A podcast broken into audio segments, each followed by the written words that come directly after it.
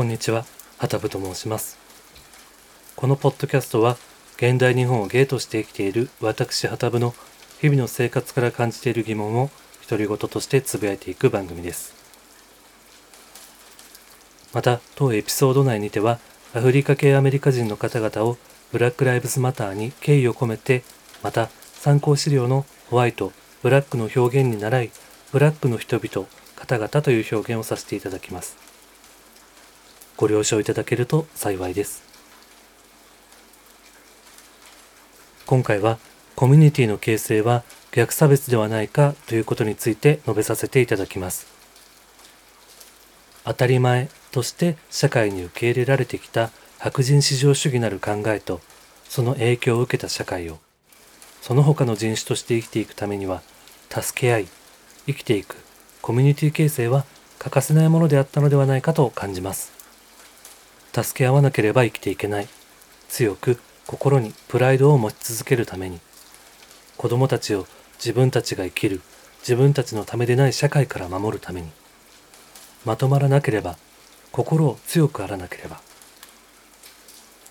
白人以外の人が人種でコミュニティを作ることが白人を除外する考え方であり白人に対する逆差別であると糾弾する声を聞く時があります。私は全くこの考え方には同意できません。差別のためにコミュニティが形成されたのではなく不当な社会的圧力差別と戦うため身を守るため生きていくため協力するためこんな辛い状況でもプライドを持つためそのためにコミュニティが形成されていきました。そう言うともちろんそのコミュニティの中で変わった対応を行う人がいるとかその人にこういう失礼なことをされたんだとかそういう個人レベルでの話を追求されます。しかしそれはコミュニティについての指摘そのものではなくその中の個人の振る舞いに対する意見でありコミュニティの形成自体が逆差別であるという問題の指摘にはなり得ません。もっと言えばそういう発言をする白色人種と呼ばれている方には私はこう言ってあげたいと思います。私は白色人種の方々のコミュニティも確かに存在していると思いますよ。それはその他の人種がコミュニティを作っている場所以外その全ての場所です。このシステミックレイシズムで出来上がった社会全体があなたたちのコミュニティです。と。この言葉は後に自分に返ってくる言葉でもあると思います。私たち日本人はアジアの白人と呼ばれることがあります。意識的か無意識的かは分かりませんが論点のズレというのは私たちの中にも巧みに刷り込まれてはいないでしょうか。私たちは怒っている人大きな声を出している人何かを大きな声で主張している人とそれを聞くもう一方の冷静な人を見るとついつい怒っている人冷静さを書いている方が子供っぽくありある種善悪で言うと悪者の立場と受け取ってしまいがちではないでしょうか。そうは思いませんか？ではこういった例はどうでしょうか？こういう切り取られた瞬間を目撃した時に何があったかは知らないけどあそこまで怒らなくていいよね？という考え方に私たちはなってしまっていないでしょうか？何があったかわからないなら本来判断すらできないはずなのに怒りというものがネガティブなものであるという前提の中で何があったかわからない。どちらが悪いかわからない。けれどあそこまで怒らなくてもいいよね。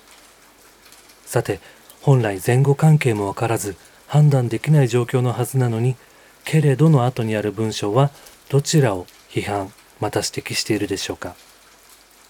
じゃあそこに人種が絡んできたら相手がその国の言葉でない言葉で抗議していたら何があったかわからない。どちらが悪いかわからない。けれどあそこまで怒らなくてもいいよね。怒りイコール悪いもの。恥でレベルの低い行為である。という刷り込みがこのような歪曲した考え方を助長するのだと私は考えます。果たして怒りを表すことは悪いことなのでしょうか？私は怒りという感情自体に善悪はないと考えます。怒りは感情の中の一つです。それをどう処理して表に出すかということ。またその怒りの理由や前後関係が重要なのではないかと考えます。現在各地で白人至上主義システミックレイシズムに抗議するデモが行われ続けています。これは正義の怒りのエネルギーです。メディアではそのデモに便乗した暴力事件や略奪があったことがこの運動と関連づけられてますがデモと暴動は切り離して考えてください。略奪はデモに便乗して行われたものであってデモ自体の尊厳やコンセプトを傷つけることはできません。しかしまた便乗暴動ではなくその中の本当の暴動の中にあった彼らの怒りというエネルギーが歴史的社会的システム的に彼らを圧迫し無視してきた感情の表れだということも決して忘れてはなりません。いつも不平等を強いられ試されあれほどまでの怒りを抱え生き続けているのだということを見つめなければなりません。暴動という判断しやすい内容で批判をしてはいけません。そうではなくその怒りの根幹と問題をまっすぐに見つめないといけません。どうか歪みを刷り込みを取り除いて今ある真実のエネルギーの背景を見つめようとしてください。差別的な発言をすることだけが行動を起こすことだけが差別でしょうか。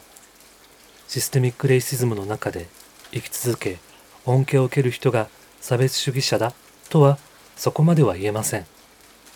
しかし差別社会が存在していることは明らかでしょう恩恵を受ける側はそれを理解しておかなければなりませんもしシステミックレイシズムを恩恵を受ける側の人間がその存在を否定するならそれは差別を助長する行為であると言えるかもしれないし、アップデートを諦めた人と言えるかもしれません。私たちは常に人間として知識のアップデートをしていかなければなりません。それを諦めた時に私は私が誰かの権利を奪い、無視し、浮世離れした持論を展開するニュースバラエティのご意見番のような人間になってしまうのではと考えています。社会がいつも正しいわけがない。変容し不安定な中ではどうやって生きていけばいいのかと不安になるかもしれません。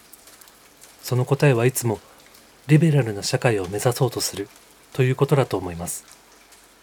それがこの不安定な社会の中で変わらぬ確固たるものではないでしょうか。私たちの生きる日本では歴史と肌の色による差別ではなく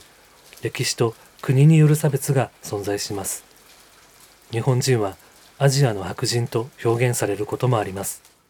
そして私はそれを決して否定できません他の国のルーツをまた他の国のアイデンティティを持つ友達が傷ついたり差別されたりする姿を私は学生時代から見てきました。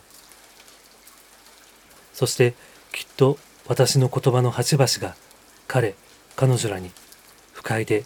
悲しい時には怒りを覚えさせるようなそんな思いをさせていたかもしれないと不安に思うことがあります。ブラック・ライブズ・マターの運動は歴史的な大きな運動です。そしてシステミック・レイシズムを崩壊させ新しいシステムを構築する大きな一歩であり他の人種差別に対する啓蒙活動ともなっているように私は感じます。かき集めるようにでも必死で資料を集めて勉強してお話しした内容でしたが言葉選びまた表現の中には誰かのアイデンティティを傷つけてしまうものがあったかもしれません。ひょっとしたら事実と異なる部分があったかもしれません。未熟なものの声ですが誰かの人生のアップデートとなっていることを心から望みます。最後に不当な差別と戦い続けそれでも気高くプライドを持ち声を上げ続けた人ブラック・ライブズ・マターという運動またそれに参加している人々またそれを支持する人々あなたたちの行動により私はアップデートをし続けること声を上げ続けること